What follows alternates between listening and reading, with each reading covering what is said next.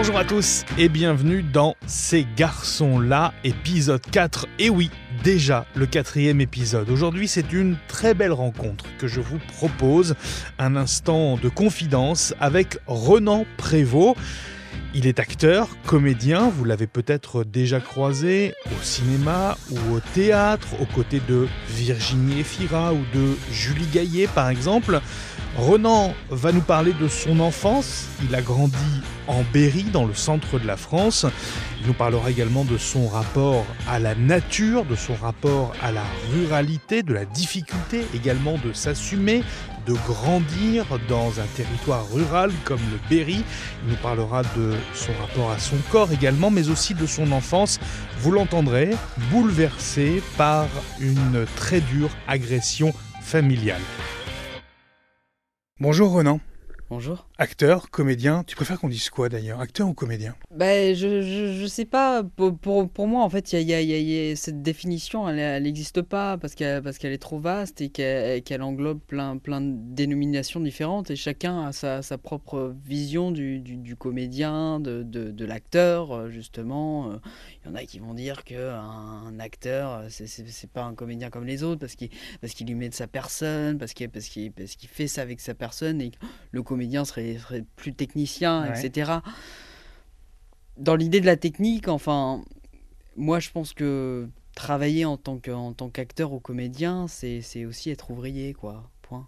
On va remonter un petit peu dans le temps finalement. Est-ce que tout ça, ça vient pas de bah, finalement de là d'où tu viens? On peut le dire, Renan. Euh, tu as grandi dans le centre de la France, dans une région qui t'est euh, qui t'est chère, une région, pour, pour dire clairement les choses, plutôt rurale, plutôt rural et, et, complètement déserté, enfin abandonné, euh, co co comme beaucoup de zones rurales en France.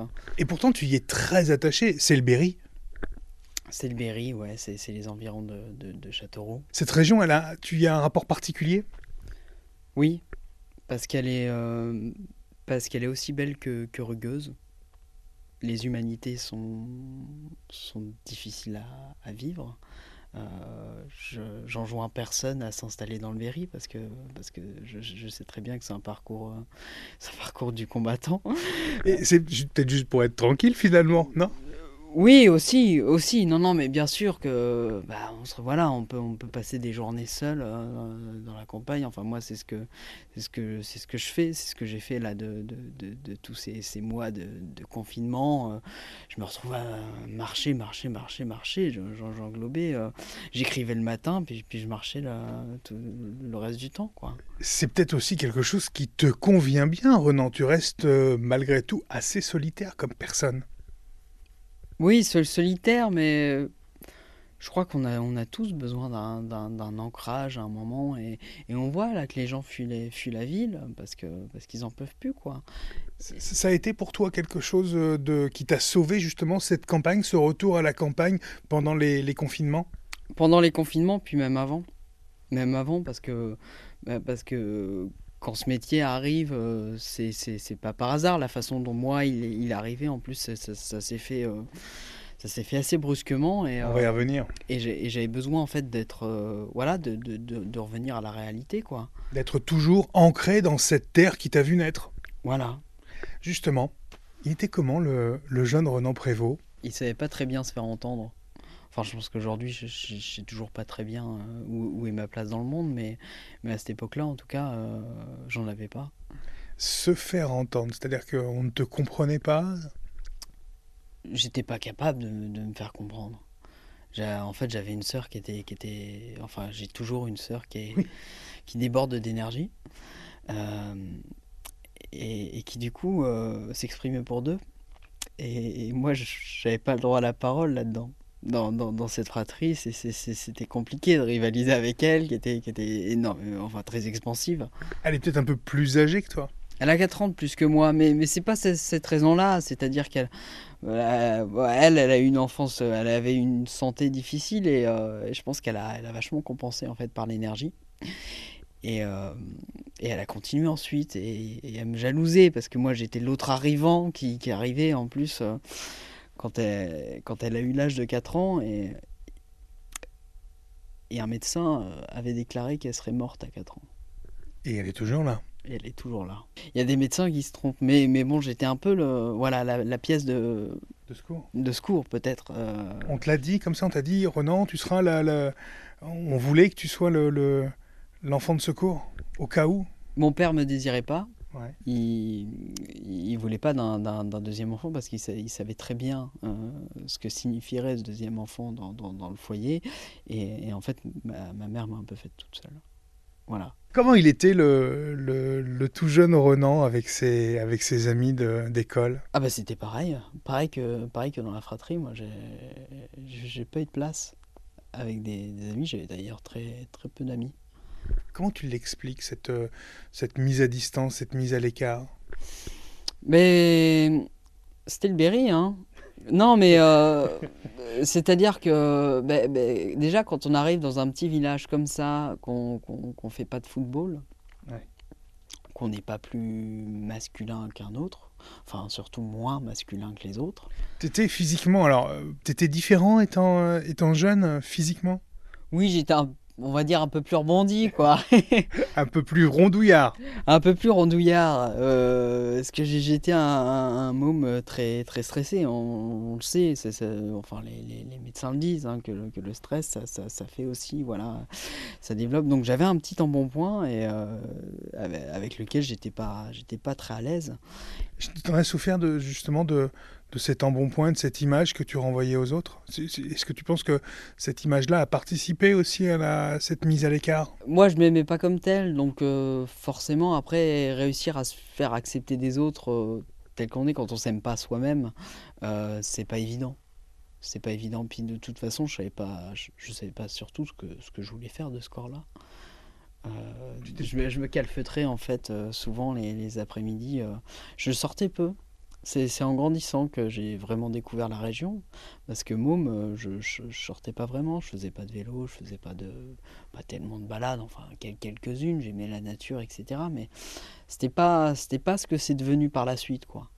Tu t'en es voulu d'avoir ce d'avoir ce corps ou en as voulu peut-être à, à, tes parents Tu le vivais comme un comme un handicap ou tu aurais voulu qu'il soit différent peut-être? Pas différent, non. Je pense que c'est moi psychiquement voilà qui il aurait fallu que, que peut-être que je me secoue, que disons que j'avais pas les clés pour, pour me sortir. J'étais vraiment dans, dans, un marasme. Euh, j'avais mal vécu des, des, histoires familiales et et ouais, j'arrivais pas à sortir de tout ça. J'étais très très angoissé surtout. Quand on grandit dans un, dans un territoire comme le Berry, j'ai l'impression que tout va bien. On est à la campagne, on est heureux, on est en famille, tout va bien.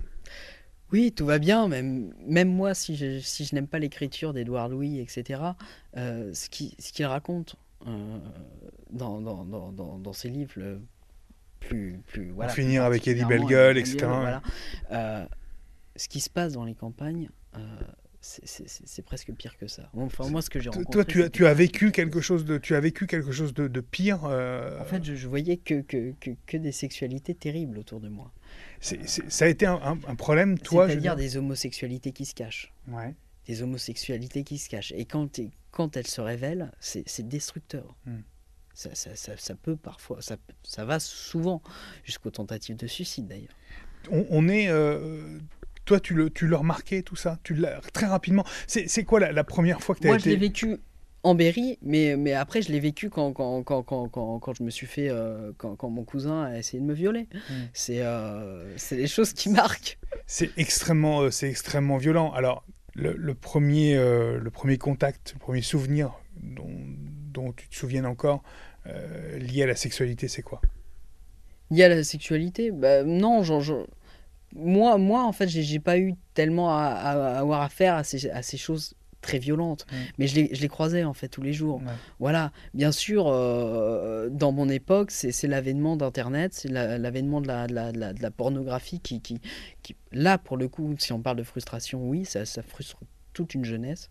C'est quelque chose que toi, tu as, tu as ressenti, cette, euh, cette frustration, euh, lors de ta, ton apprentissage à la sexualité? Oui, oui, bien sûr. Parce que, parce que dans, dans l'ordre social en fait de, de l'enfance, de la jeunesse, comme ça, si on veut s'intégrer, hmm. on est obligé? Et quand on n'est pas encore mature sexuellement, quand, quand, quand, on est encore euh, voilà euh, dans, dans, dans, la, dans, la, puberté, Eh bien oui, il y a, y y cette masturbation qui, qui arrive forcée. Ouais. Il faut se forcer à la masturbation, il faut se forcer, et pour ça, ça va être quoi? Ça va être les images pornographiques. C'est- une injonction euh, euh, à cause de l'entourage, c'est ça? À cause de l'entourage, mais c'est des mômes, parce que c'est des mômes, bon, c'est des familles où on, où on se cache quasiment pas, en fait, dans les rapports. Donc c'est des mômes qui ont, ont vu leurs parents regarder du porno. C'est les mômes qui ont, voilà, qui ont, qui ont été, été là-dedans. Tu as été confronté à, à ça dans ton entourage, à des, à des, à des enfants, des ados, euh, dont, dont- dont les parents avaient une sexualité euh, euh, ouverte, euh, débridée et, et limite non cachée devant les enfants? Pas, pas tellement ouverte et débridée, mais, mais oui, on parlait de ça, on Mm. parlait de ça sans tabou, quoi. Euh, Entre ados? entre, en- oui, entre ados. Et puis même, de toute façon, il y a euh, auprès du père, pas, pas du mien, hein, Ouais. en tout cas, ma famille, c'était pas ça. Mais oui, il faut être viril. Il faut Ouais. être viril. Pour Cette injonction à la virilité. Voilà.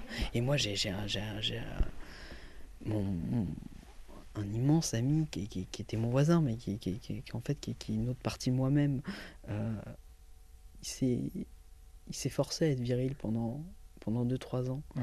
Et, et je l'ai vu commencer à se détruire, à boire, etc. Jusqu'au jour en fait où il arrivait vers moi pour me dire oh non, je suis homosexuel. Il avait quel âge? Il avait 16 ans, 15-16 ans. Mhm. Cette révélation de l'homosexualité, c'est assez drôle, parce que c'est c'est là où on voit que ça se vit très violemment. C'est-à-dire qu'en fait, il s'en est rendu compte que il s'est rendu compte que dans le quartier, dans notre petit quartier où on était quoi? On était euh, même pas 10. Mais en fait, il y en avait plein d'autres. Il y en avait plein d'autres, sauf que la plupart se révéleront jamais homo. Jamais. Cette tentative de viol aussi que tu, que tu subis, ça j'imagine que ça marque euh, indéniablement, durablement euh, une vie et, et aussi du coup aussi une sexualité. Je pense pas que ma, ma sexualité a été marquée par ça, mais euh, en plus, je l'avais oublié. Comment ça revient alors? Parce que c'est c'est jamais vraiment oublié. Bah, ça revient des tours d'une conversation, on parle de, de n'importe quoi. Je parlais avec une amie de n'importe quoi, j'étais boulevard Saint-Michel, et euh, ça se passe il y a, il y a, il y a 4 ans. Mm. Et puis, d'un seul coup, j'ai un, un éclair, je la regarde et je lui dis, je me suis fait violer. À aucun moment tu, tu n'en parles à l'époque à tes parents euh, Maintenant, j'essaye d'en parler. J'essaie d'en parler, mais... Qu'est-ce qu'ils mais- disent maintenant avec le, le recul? Cette histoire, ils l'intègrent pas. C'est assez drôle, c'est qu'ils l'oublient. Ce qui fait que je leur répète tous les trois mois, mais Ouais. vous savez que je me suis fait violer par mon cousin Ouais. Enfin, que mon cousin a fait cette tentative. Alors c'est une tentative, comment ça se, comment ça se passe euh, Comment ça se passe? Eh bien, euh, en plus, j'étais plus jeune que moi. Voilà. Mais Certainement peut-être plus costaud, j'étais plus... 14 ans, pas très musclé, voilà. Euh, oui, un peu, un peu, un peu rond, euh, pas sportif du tout. Lui, il faisait du rugby, voilà, tout simplement. Et, euh, et que comme les, comme les, comme les, comme les jeunes de, de cette époque-là, ils veulent se- justement s'affirmer viril, donc ils jouent au gladiateur. Ouais. Ça s'est passé dans une caravane, et puis moi, il m'a étouffé contre un matelas, et il s'est frotté sur moi pendant une heure, voilà. À aucun moment, la, ta famille, maintenant, elle ne- elle n'entend la chose, mais le, le, le- le violeur, euh, à aucun moment aussi... euh, Non, et d'ailleurs, c'est assez, assez drôle parce que ma, ma, ma sœur, qui, qui continue d'avoir des, des rapports avec cette branche-là de ma famille, Mhm. ma sœur ne supporte pas l'idée que dans un film, je puisse jouer un homosexuel. Ouais. Voilà. Mais l'idée que je me fasse vi- euh, violer Ça, c'est possible. Un, dans un viol homosexuel, elle, ça, ça la, la choque pas du tout. Ouais, d'accord. Voilà. Alors, euh, c'est cette révélation de l'homosexuali- de l'homosexualité d'un voisin, euh, cette tentative de viol de la part d'un cousin, est-ce que ça, ça construit voilà, ça? Bien sûr que ça construit. C'est comme, euh, comme le fait de, de, de voir des actes de pédophilie tous les matins. tous les matins, quand on va prendre le bus, on voit des jeunes qui sortent d'une maison d'une nana qui a, qui a 50 ans, qui est énorme, qui, qui, qui est tout ce qu'il y a de plus laide, etc. Et ils venaient de se faire tailler une pipe. Ils allaient prendre leur bus tous les matins. Ils avaient 13 ans. En Berry. En Berry, Et tout le monde le savait. bien sûr. Tout le monde le savait, ça faisait aux yeux de tous. C'est c'est des choses qui, évidemment, marquent durablement une sexualité. Comment est-ce qu'après toi, tu arrives à te construire avec tout ça? Par amour, tout simplement. Par amour. Pour Et moi, pour moi euh, par la suite, je me suis dit que la, voilà, euh, euh, la masturbation comme hygiène, mais le la sexualité, c'est- doit se faire par amour, point, Mm. c'est tout. Qu'est-ce qui te rassurait? Parce que si tu avais peur de, de vivre la vie à l'extérieur, j'imagine qu'il y avait quelque chose où tu te sentais, où tu te sentais bien, peut-être où tu trouvais du réconfort. La culture, la culture, les livres, euh, les livres, le cinéma, le cinéma. Mais euh, ça, avant que j'arrive à me le dire, il a fallu des années. Il a fallu que j'arrive au lycée et qu'à un moment je me dise, mais, mais finalement, en fait, c'est ma vie tout ça. à quel moment se fait le, déclic? Tu dis c'est au niveau du, du lycée, c'est ça? Ça a commencé en fait au collège parce que hum, il y avait un club euh, théâtre euh, au collège. Et, euh, Tout n'est pas si noir dans les collèges et les lycées du Berry, alors. Hein. voilà, non, non, non, non, vraiment. Et puis, puis bah, comme partout, hein, il y, a aussi des, des gens qui, qui, se battent pour, pour faire vivre, pour faire, pour, pour, faire vivre de leur métier. Et il y avait des professeurs. voilà, formidables qui, qui m'ont accompagné là-dedans. Un prof de français, par exemple, qui était, qui était incroyable. À quel moment il y a, y a ce déclic? On se dit, c'est c'est ça que je veux faire. À ce moment-là, enfin au lycée, je, passais ma vie dans les salles de cinéma. Et en même temps, je n'avais pas la sensation, et je l'ai toujours pas d'ailleurs, la sensation que le cinéma remplaçait ma vie. J'avais vraiment la, sensation. Je la fuyais pas en mmh. allant au cinéma. Et, euh, j'ai l'impression de vivre euh, d'autant plus par le cinéma. Et j'ai toujours cette impression-là. J'ai toujours mais par la salle. Enfin, je veux dire, regarder un film sur un ordinateur, ça ça rien à voir, justement, c'est gâcher le film. Mais, mais dans la salle, je sais pas, j'ai toujours ressenti, voilà, quelque chose de d'assez particulier, d'une alchimie, une mystique. Euh. Une communion peut-être? Ah oui, non, mais complètement. Mais ça, c'est un, un, truc, euh, c'est de l'ordre du religieux c'est de l'ordre du religieux. Moi, je, me suis, je me suis retrouvé plusieurs fois en transe devant des films, euh, voilà, où on ressort suant, quoi. Mais euh, je me disais que de toute façon, euh, je, je, pouvais rien, rien faire, quoi. À aucun moment, tu as eu d'autres envies Allez, je, vais des, choses très stéréotypées, mais j'ai envie d'être pompier, j'ai envie d'être policier, militaire, menuisier. Non, d'aussi loin que je me souvienne, si, il y a eu une période où je voulais devenir, euh, mais j'étais tout môme, je sais pas, 7-8 ans, je voulais devenir archéologue, mais après j'ai fait du dessin, etc. Mais, euh, non, euh, et, je crois qu'il y a eu un moment où en fait j'étais même plus capable de me dire ce que je voulais faire dans la vie. Et je crois qu'il fallait que ça arrive par accident. Et un, jour, je vois, on cherche un comédien qui fait 16 ans, 15-16 ans, machin. Et moi, je savais que je faisais plus jeune. On n'a pas dit ton âge depuis le début de cet entretien. Bah maintenant j'ai 24 ans, mais je sais pas, quand, quand j'ai commencé le cinéma j'avais 19. Même à 24 ans tu fais toujours très très jeune. Ça c'est vrai. C'est un avantage ou un inconvénient? Euh, En ce moment je saurais pas le dire parce que je, je sais pas ce que je sais pas du tout ce que je vais faire dans 2-3 mois. Euh, et je, je sais que c'est en train de devenir une problématique. C'est vrai qu'on va y revenir, mais le monde du cinéma, il est quand même extrêmement compliqué. Il l'est encore plus avec cette crise sanitaire. Ça n'a rien arrangé, mais ça n'aide pas les acteurs, ça n'aide pas les réalisateurs, ça n'aide pas les projets à se monter. En fait, on était déjà très mal parti avant, dans la production euh, française, en tout cas, je, je parle qui, commençait vraiment à se refermer et à vouloir moins dépenser d'argent. Euh, voilà, les films se faisaient avec de moins en moins d'argent. J'ai une amie, elle, me dit Putain, j'ai commencé euh, mon, mon, premier film, j'avais 3 millions, le deuxième, j'ai eu 2 millions le troisième, je me retrouvais avec un million d'eux, quoi. Et, euh, et, en fait, on se rend pas compte. Enfin, quand, les gens entendent ces sommes, un million, machin, ils disent c'est gigantesque. Alors qu'en fait, un million, mais c'est que dalle pour faire un film. Ah c'est très compliqué de faire un film avec un million. Il faut, pour faire une bonne production francophone, quelque chose comme 7 euh, à 10 millions, c'est ça? Ouais, ouais, oui. Euh, après, on parle des films du milieu. Les films du milieu, on serait plutôt vers 5 millions. Hmm. Et euh, vers 5 millions, voilà, on, commence à avoir une assise correcte pour. Euh, des gens, on paye les gens, quoi, on peut mm. payer les gens. Aujourd'hui, faire un film, après la crise sanitaire, mais même avec ce qui se tramait euh, là, ce sera plus avec un million. Ce sera plus avec un million. Ce sera des films où on demandera aux, comédiens d'être bénévoles. Moi, c'est ce qui m'est arrivé plusieurs fois. J'étais plusieurs fois bénévole pour des, pour des, pour des longs métrages. Et tu l'as fait avec toujours beaucoup de beaucoup de sympathie et, beaucoup d'envie aussi. Ah bah bien sûr, parce que quand on lit les scénarios, on, voit qu'il y a quelque chose d'écrit, quoi. Alors que, par contre, voilà, des, films à 15 millions, etc., j'en ai vu pas, mal, et là on se dit, mais, mais c'est pas possible que quelqu'un ait été payé pour écrire ça, quoi. Et malheureusement, si. Alors, ce film où on recherche un comédien plutôt jeune, qui fait 16 ans, c'est Pris de court avec Virginie Efira. Peut-être juste, justement sur, sur tes origines. Il y, a, une adaptation quand on arrive d'un milieu très rural, euh, sans, sans être péjoratif évidemment, mais il y a, y a, une adaptation nécessaire quand on, quand on arrive de ce milieu-là vers, euh, vers la capitale et, notamment vers le monde du cinéma, vers le monde des médias aussi, qui pourraient être euh, des univers très particuliers. Ça nécessite un temps quand même, il y a des nouveaux codes à, à, assimiler. Je ne sais pas si j'arriverai à les, à les intégrer un jour, mais vraiment, je me, je me suis souvent posé la question en fait, parce qu'après. Après, je suis allé, euh, enfin, le, voilà, le, premier film, il s'est fait avec un million d'eux, donc c'était une petite structure.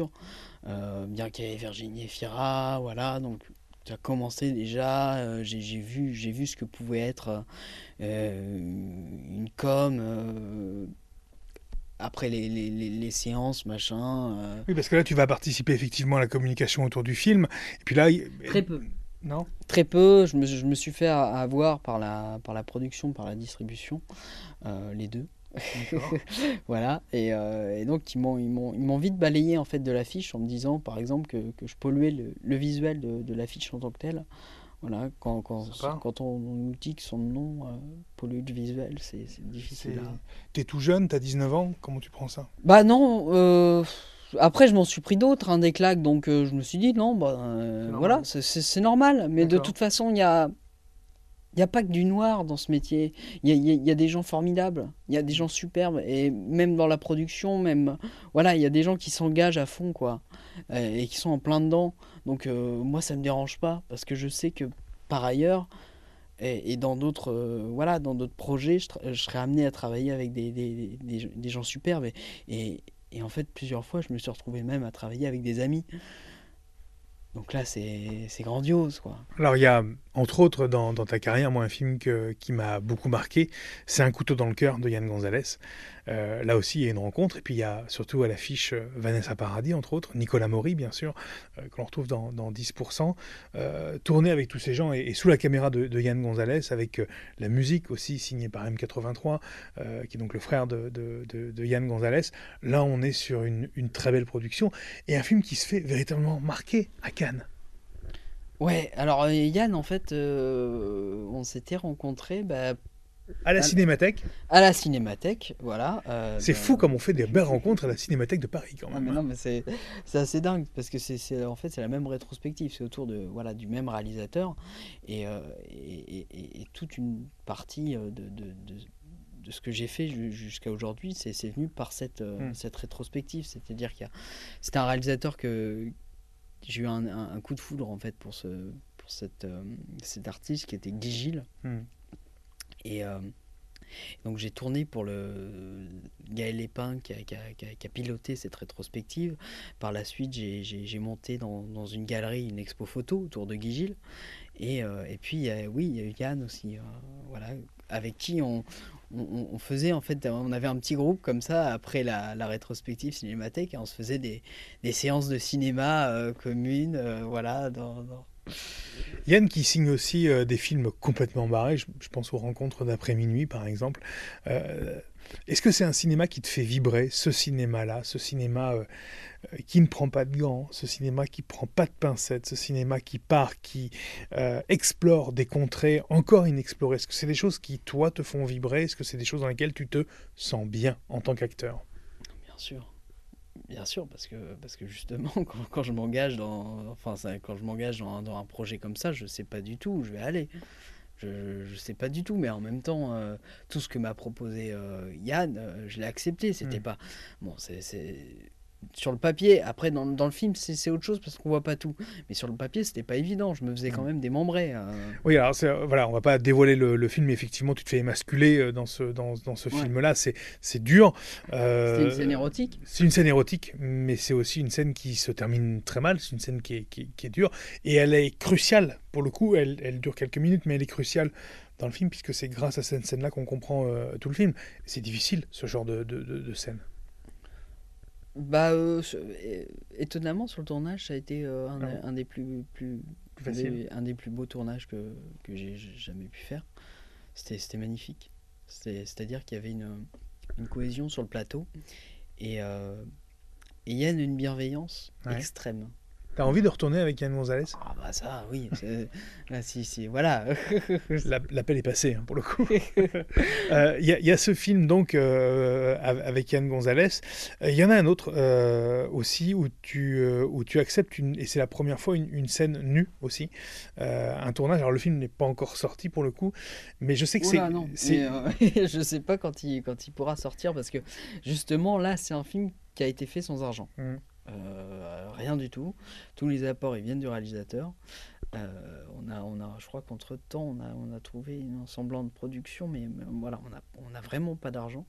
Et, et le film se fait sur 3, ans, enfin, Ah oui. bientôt 4 ans. ouais. Comment c'est vécu, ça, pour, euh, pour un jeune acteur, le, le fait de tourner euh, intégralement nu? Euh, alors j'imagine qu'on est en ce qu'on appelle en équipe réduite euh, à ce moment-là dans le lors du tournage, c'est pas Ah bah, facile. de, de, de, de toute façon, le financement du projet permettait pas d'avoir une grosse équipe. On pouvait pas payer 50 personnes, tu vois. Et euh, donc, non, bah. C'est pas facile, je veux dire, j'imagine que tu es quand même assez à l'aise avec, avec ton corps, ou tu dois l'être devenu maintenant de fait. bah, non, je suis pas à l'aise du tout. J'ai jamais été à l'aise avec mon corps, euh, ni, ni gros ni maigre.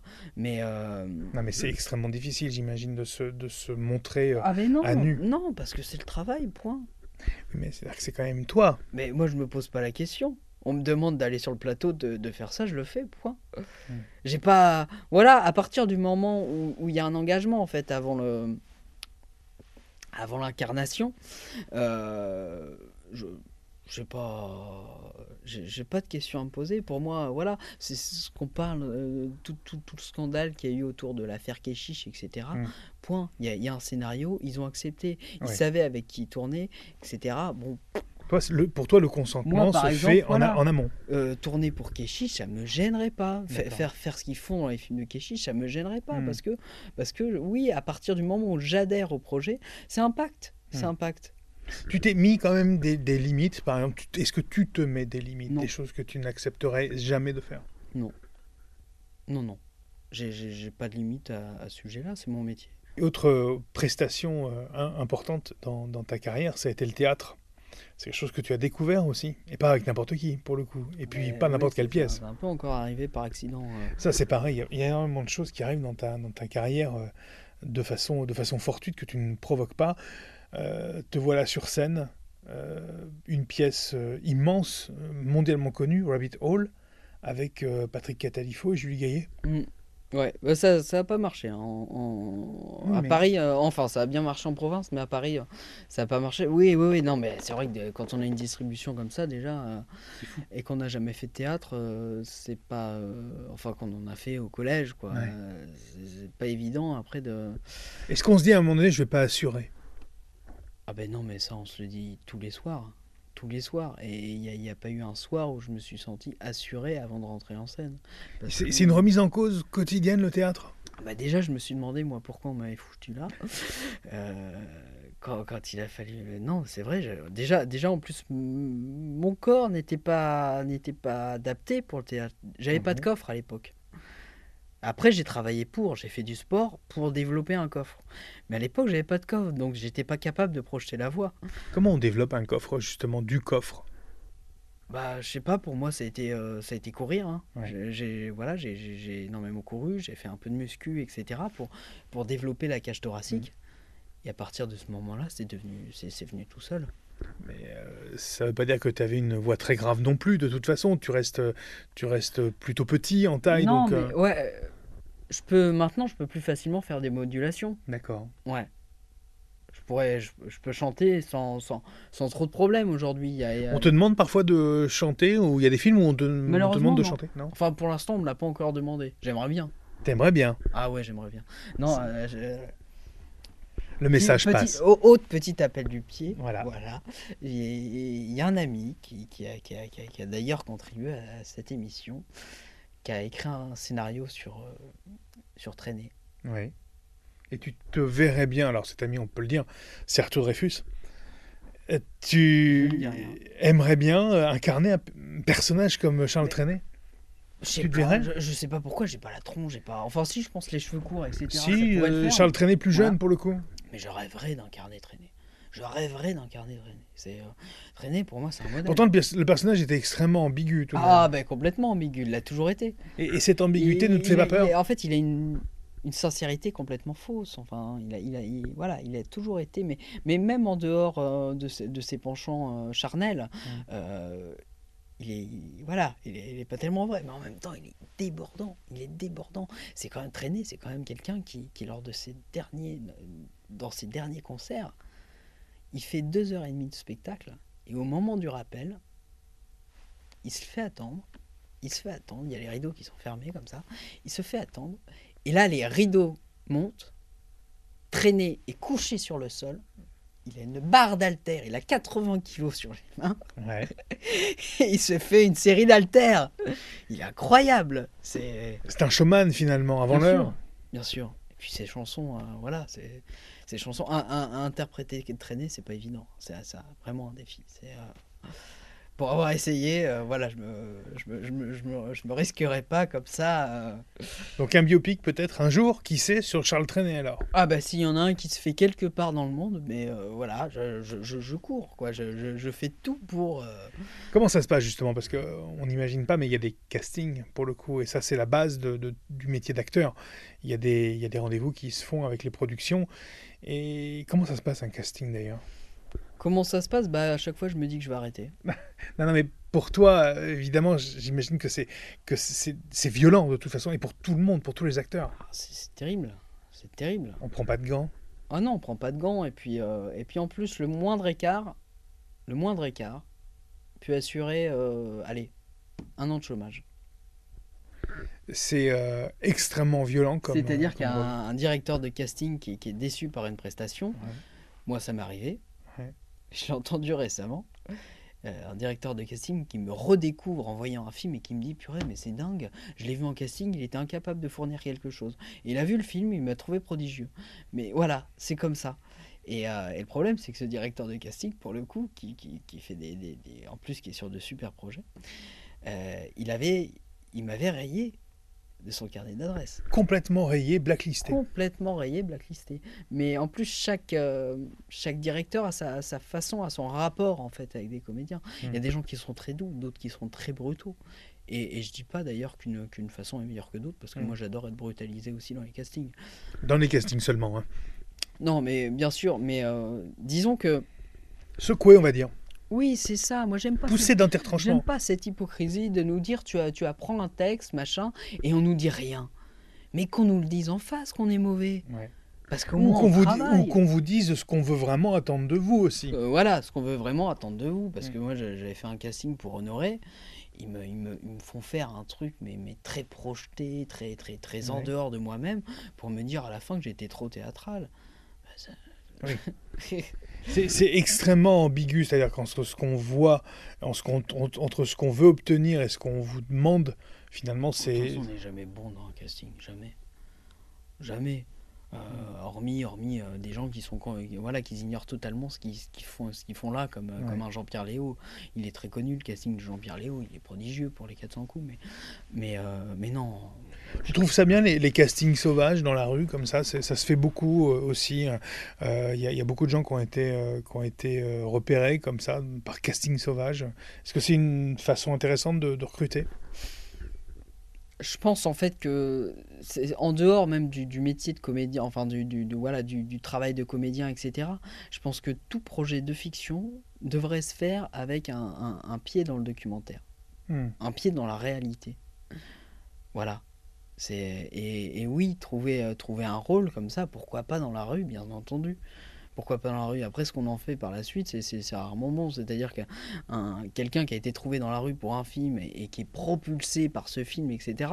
Après, on va essayer de, voilà, de saigner la vache, mais, euh, mais le problème, c'est que ça marche pas à chaque fois. Hmm. C'est que ça marche pas à chaque fois. Il y a, voilà, il y a des gens qui seront bons que pour un rôle. Ouais. Et qui après s'en sortiront pas.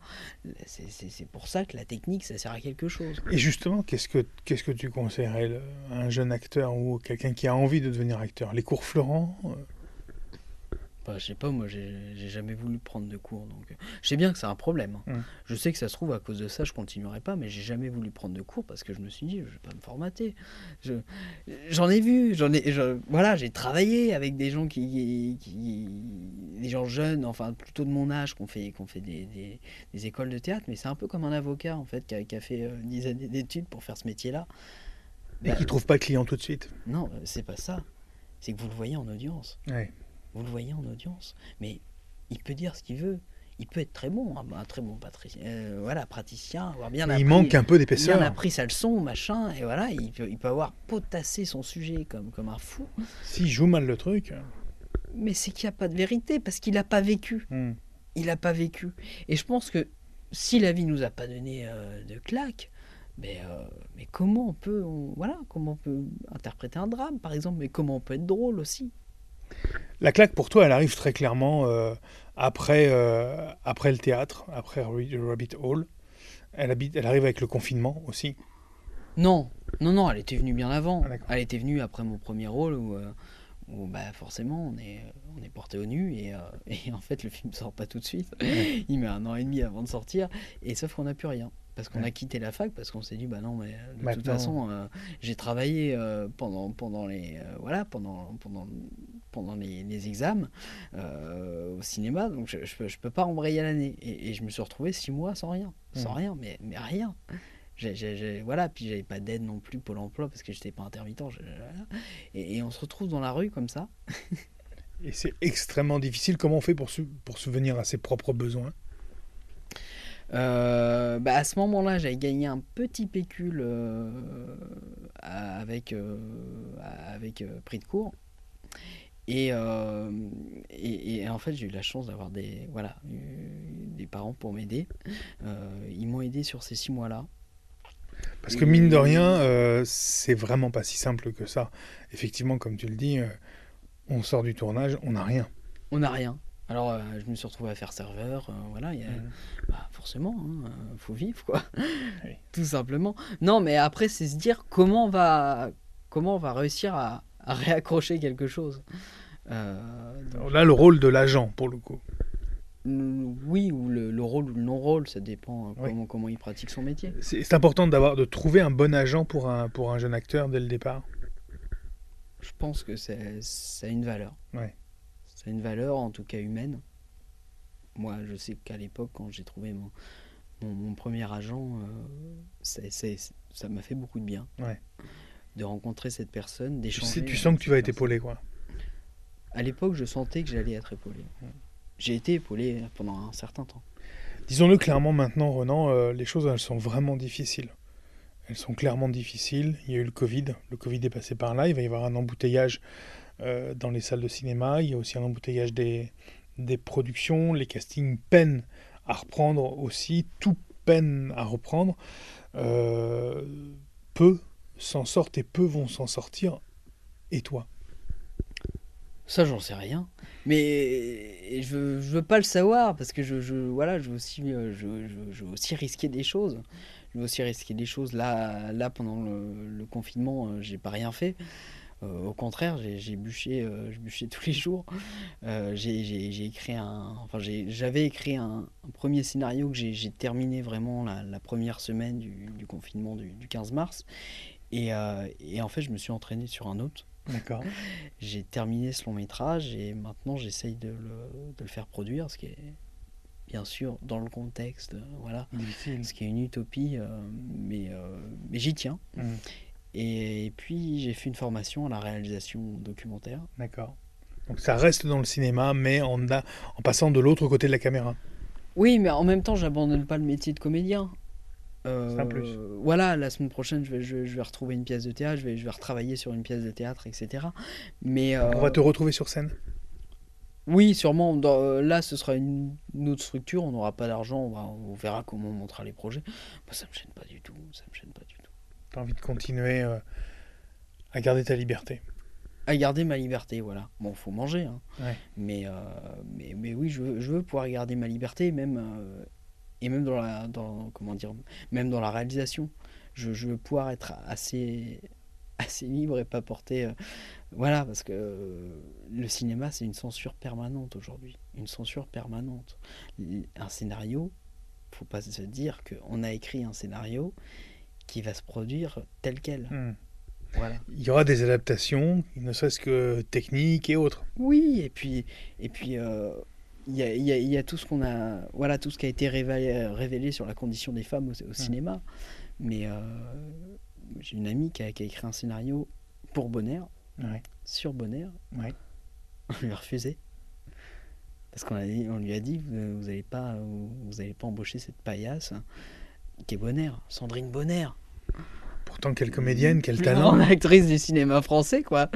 Après Isabelle Huppert, s'il te plaît. Une des plus grandes actrices. Euh, Isabelle Huppert est très bien, en effet. Euh. Non, mais j'aime beaucoup Isabelle Huppert. Non, non, mais bien sûr, mais ça reste, ça reste effectivement des très très grandes actrices. Euh, et il y en a d'autres, hein, Deneuve, Bellucci et, et, autres, bien sûr. Adjani, bien sûr. ça reste, ça reste des très très grandes actrices. Euh, ta vision, toi, en, quelques mots sur l'avenir du, cinéma, est-ce que on va euh, rester devant nos écrans et du cinéma à la demande chez soi? Euh, sur ces ordinateurs ou est-ce qu'on va revenir dans les salles? Est-ce que l'expérience cinéma va, va revenir et le, spectateur va redemander de l'expérience cinématographique en salle? Moi, j'y crois profondément. Mmh. Et, je crois justement qu'on a eu la chance d'avoir le confinement. D'accord. Parce que sans ça, les plateformes auraient pris un essor. Elles ont pris un essor. Elles ont pris là, déjà pour l'instant, là, là, bien sûr, là, là, elles ont fait beaucoup d'argent sur le dos des, exploitants. Euh, c'est terrible. les conditions actuellement sont terribles. Mais en même temps, moi je pense à toute cette jeunesse qui s'est emmerdée chez elle devant les films. Qui s'est emmerdée. Et puis il y a eu tellement de sorties de gros films sur petit écran. Quand on voit tous les Disney qui sont sortis, des, voilà, des, grosses productions avec plein d'effets spéciaux, etc., regardez sur un écran de tablette ou d'ordinateur. Hmm. Mais on sait très bien que la jeunesse va se lasser. Hmm. La jeunesse va s'asser. Et à un moment, ils vont se dire, mais, mais finalement, l'idée de la salle, on se retrouve en salle, on éteint le téléphone portable, on regarde un film pendant une heure et demie, bah oui, ça va marcher. Retour au, au monde d'avant, mais en mieux alors. Retour en mieux, bien sûr. Et, et, et encore, pour la réalisation documentaire, parce qu'en ce moment, c'est ce qui m'habite vraiment. Euh, à défaut d'eux, mais, euh, mais pas à défaut d'eux. Enfin, au début, c'est voilà, c'était oui, peut-être pourquoi pas aller à la. J'en avais déjà fait un, documentaire euh, sur, sur, mon grand-père, etc. Et je m'étais dit pourquoi pas aller vers la création. Et mais aujourd'hui, c'est devenu vraiment une partie intégrante de moi-même et j'ai ce besoin de filmer. Mais euh, le documentaire, grâce au, en partie grâce à ce confinement, les gens sont revenus vers le genre documentaire. Ils ont eu besoin. Et les chaînes les grosses chaînes comme euh, France Télé qui produisent des, des films alors qu'ils n'en produisaient plus. Ils commencent à, reproduire des films assez audacieux. Et moi, je trouve que voilà, il y a du bon qui arrive. Il y a du bon. Donc, optimiste. Bien sûr qu'il faut l'être. Merci Renan Prévost. Merci à vous.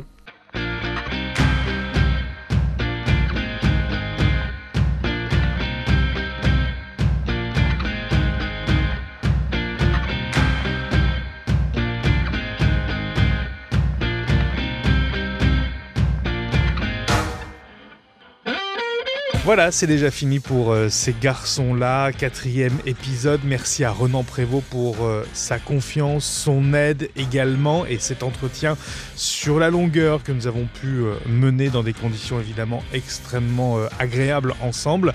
Merci à vous, bien sûr, d'être fidèles à la parution de chaque nouvel épisode de ces garçons-là. Très bientôt, une nouvelle rencontre ici. Et puis euh, n'oubliez pas, puisque ça nous aide énormément de nous noter, de nous mettre euh, les 5 petites étoiles sur Apple Podcast par exemple. Et puis n'hésitez pas à parler bien sûr de ces garçons-là autour de vous. J'en profite aussi pour vous dire que vous pouvez nous retrouver sur Instagram. Le compte s'appelle tout simplement Ces garçons-là. Et c'est par ce biais que vous pouvez nous contacter. Merci beaucoup à vous et à très bientôt.